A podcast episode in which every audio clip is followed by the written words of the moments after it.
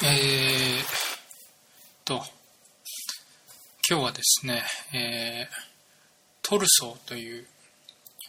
お話ですね。まあなんか、えー、と、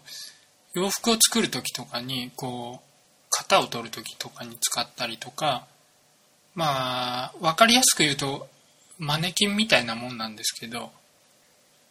まあ、たまに見かけたことがある人もいるかもしれないですけど、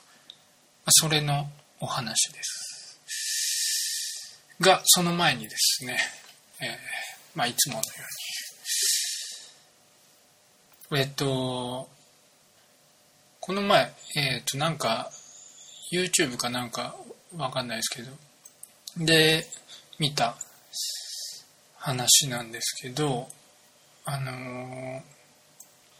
なんかアメリカの、まあ、物理学かなんかの学生さんか先生だったか忘れたんですけど、まあ、その人が、あの、面白いことをやってるっていうことで取り上げられてたんですけど、あの、その人は、こう、なんか人形みたいなのを持ち歩いてて、それで世界のいろんなところを旅してるっていう人で。で何をしてるかっていうとその人形と体重計を持ち歩いてるんですね。それで、まあ、世界のいろんなところを旅するんですけど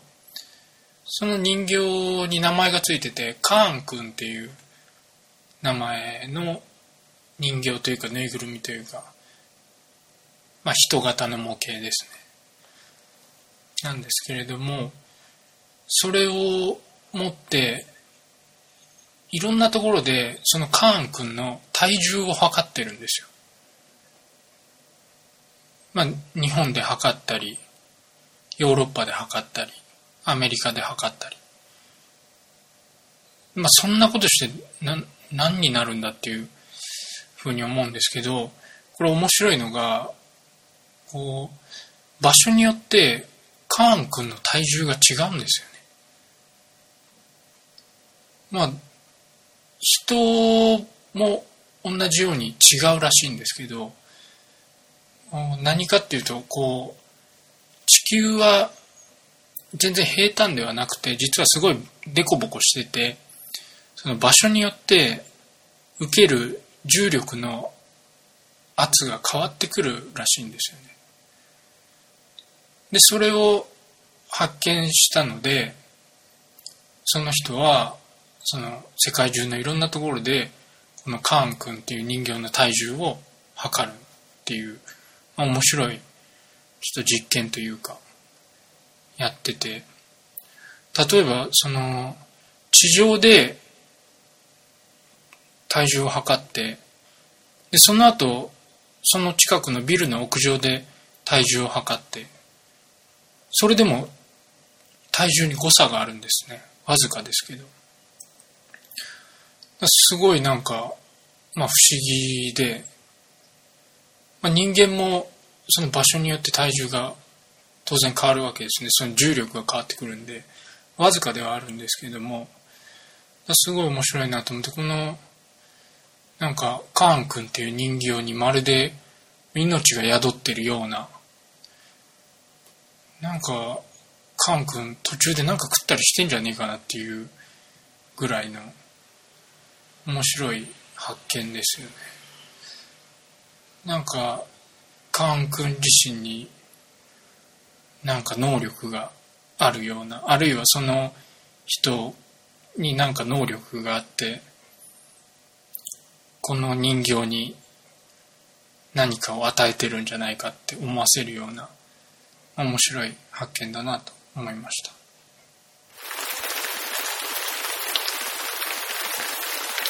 えー、では、トルソーというお話なんですけれども、最初のシーンは成人式の場面から始まります。で、まあ、二十歳以上の人なら、まあ、大体みんな出席して経験してるとは思うんですけど、まあ振り袖だったりスーツだったりおのおの皆さん着飾ってですねこう久々に会う同級生とワイワイ楽しんでるわけですね。で二十歳になったらお酒も飲みますしね。でそんな会場でみんなワイワイやってる中にですね一人だけこうちょっとまあうつむき加減でまあ終わってもないのにまあ早々に帰る男がいましてまあ、実家に暮らしてるんですね。普通に帰って、まあ、親とかも、あら、早いわね、みたいな感じで、うんって言って、まあ、ちょっと、あんまり楽しくなかったのかなっていう感じで、帰ってきて、で、普通に、まあ、飯食って寝て、で、翌日、この男は、作業着に着替えて、職場に向かうわけですね。まあ、工場で働いてるんでしょうね。で、そこの職場の人たちが、この男に尋ねるわけですね。お、昨日どうだった？成人式お前いたんだろうと。そいつは、うん、まあ、普通ですね。っていう感じで、まあ、ちょっと気の乗らない返事をするわけですね。で、彼は、まあ、成人式に出席してるんで、二十歳なんですね。なんですけれども、まあ、普通に働いてまして、高校卒業して、大学とかには行ってないわけですね。行ってなくて、普通に就職して働いてると。で、まあ、その、進学したくなかったわけじゃないんだけれども、まあ、家庭の経済的な事情から、まあ、どうしても働かざるを得なかったっていう感じで。で、日も暮れてきて、こう、仕事が終わると、彼は、こう、いつも本屋さんに行って、マニアックな、こう、洋書のコーナーに行くわけですね。で、そこで、海外の写真集とかを眺めるのが、まあ、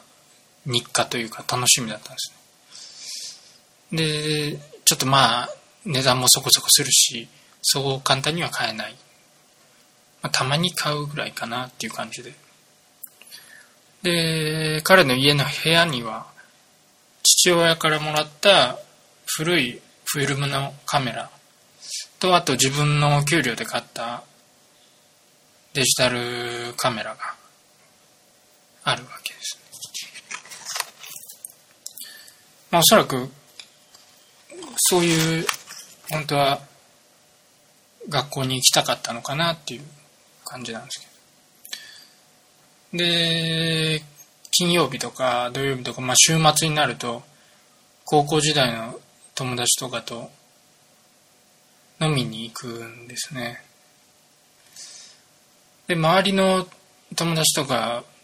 みんな大体進学してるんです。まあ、地元の大学だったりとかで、その飲みの席で、まあ、一人の友人は、大学で知り合って、その付き合うことになった後輩の話をしたり、で、また別の友人は、親に買ってもらった車の話をするんですね。で、そんな、その席で、まあ、ふと成人式のことを思い出すんですね。成人式に来てる人たちの中では、自分と同じ年齢なんだけど、早い人は結婚もして、で、子供も抱いて出席してた。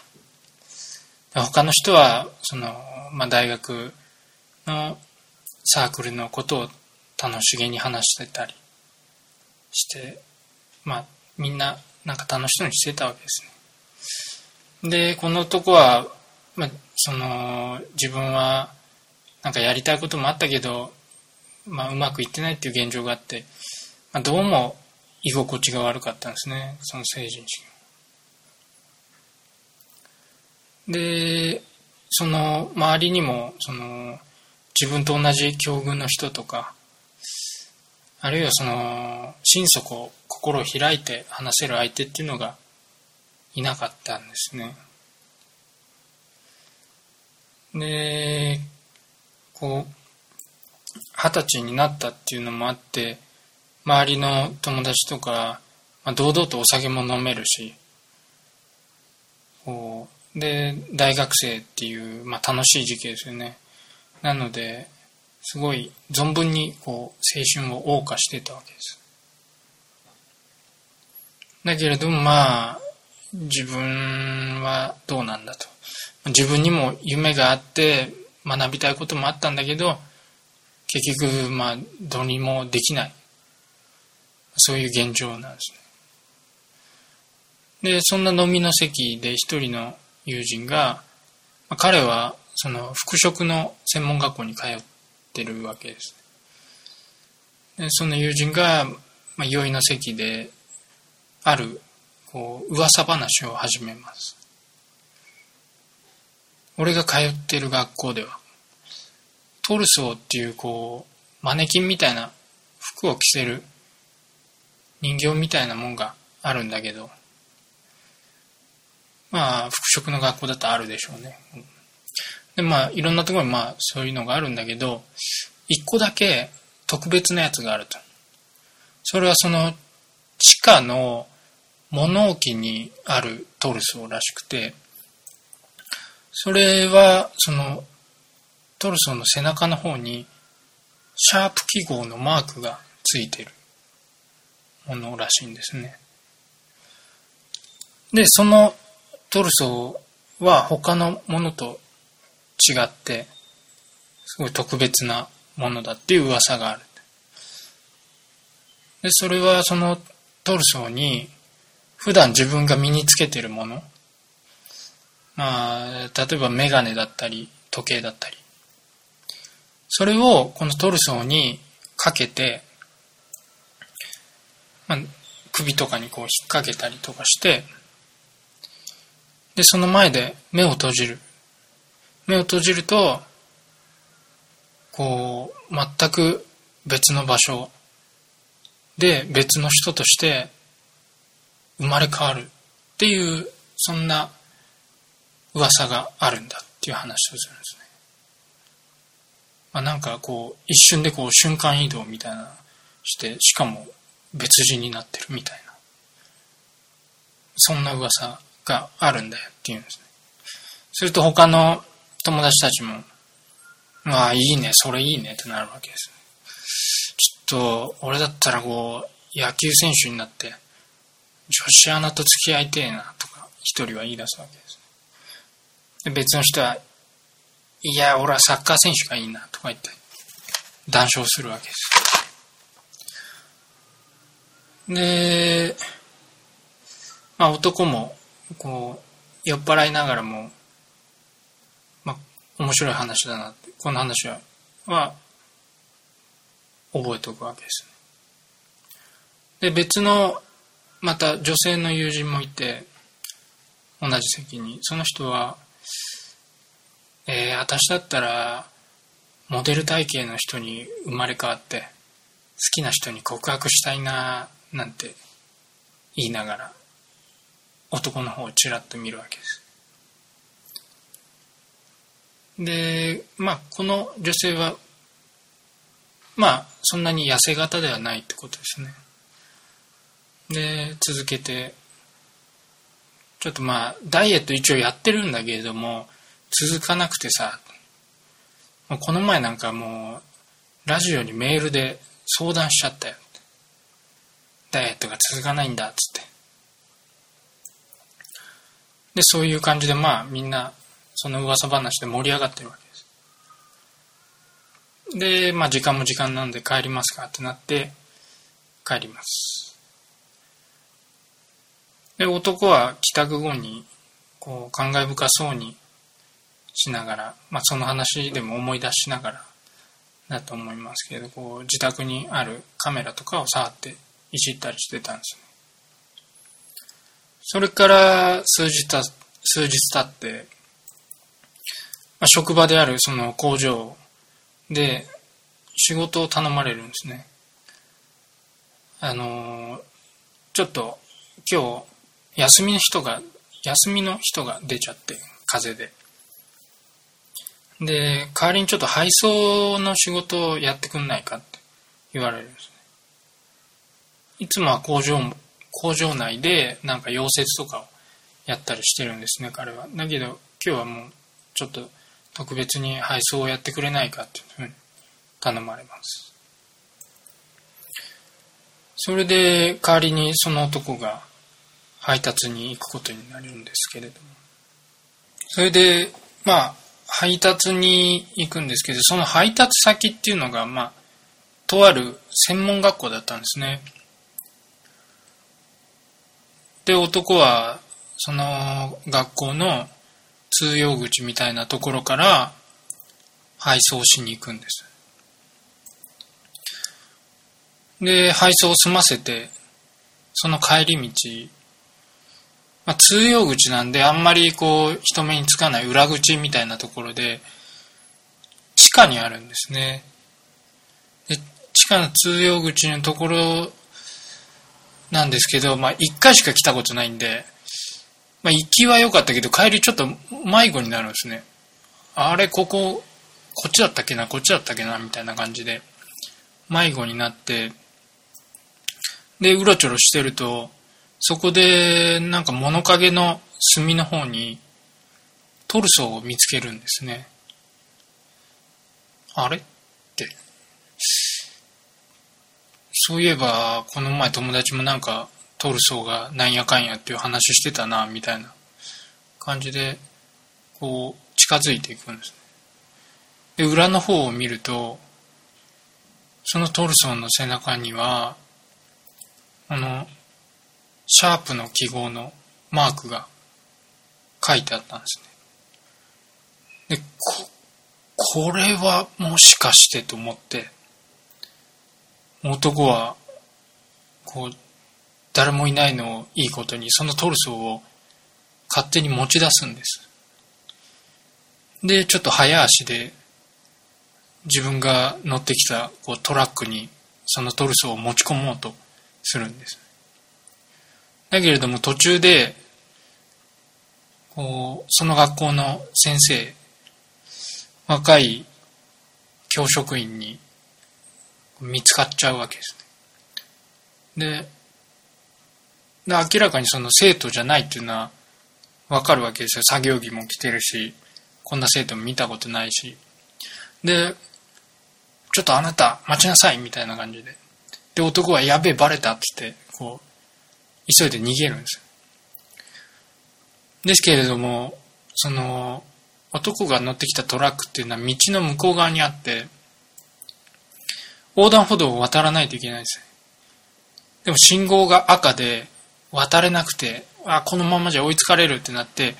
もうたまらず走って別の方向に逃げちゃうんですね。でその教員の人も追っかけてくるんです待ちなさいって。で、急いで逃げて、もう、こう、いろんなところもうわからないけど、とりあえず走って逃げて、学校の、あの、その学校の裏山みたいなところに逃げて、森を抜けて、すると、こう、開けたところがあって、湖があったんですね。そこにたどり着いて、で、ここの、この辺なら大丈夫かなってことで、こう、そのトルソを立てるんですね。その湖の付近に。で、そこで、こう、慌てながら、自分がつけてたネックレスをトルソーの首にかけるんですで、そうこうしてるうちにこう、その追ってきた教員も遠くから男を見つけて走るんです。そんな中、その男はネックレスをかけて、そのトルソーの前で静かにこう目をつぶるわけです。まああの噂話を鵜呑みにしてるわけです。だけれども目をつぶっても何にも起こらないんです。現状は何にも変わんないです。で教員の人に追っつかれて捕まっちゃってでなんかもうそれを振りほどいて「ちくしょうなんだ何にも起こんねえじゃねえか」ってなってそのトルソーにその持ってたライターで火をつけちゃうんですよね。ちくしょうふざけんなって騙されたじゃないかっつってトルソーを燃やしちゃうわけです。で、この教員もなんだこいつってなってちょっとあなたみたいな感じになるんですけどやめろみたいな感じで男も振りほどきながらもうちょっともうやけくそになってこの湖の中にもう入っちゃうわけです。で先生もこう追っかけてこの湖の中で2人とももうずぶれずぶ濡れになりながらもみくちゃになるわけです。でそんな中その湖の中でもうぐちゃぐちゃになってんでもう溺れたようにもうちょっと耐え漂うわけですねこの男。で当然呼吸が苦しくなるんでもがいてブワーってこう顔を上げる。で顔を上げるとそこは湖じゃなかったんですね。なんか小さなアパートの浴槽だったんです。さっきまで湖だったのに。であれ？ななんだこれ？みたいな感じで。でずぶ濡れの作業着のままこのアパートの風呂場から出てきてここは一体どこなんだなんだこりゃってなるわけです。で、そのアパートの部屋のテーブルに置いてあるタバコを目にするんです。自分が吸ってるのとは違う銘柄のタバコなんですね。で、ますますここは一体どこなんだって。で、落ち着かせる意味でもそのタバコに火をつけて煙を吐くんですね。で、ちょっとまあ、休んでると、玄関の扉がガチャガチャガチャっと、急に玄関の扉が開きます。すると、まあ、知らない女性がいて、その女性は、あれいたのって言うんです。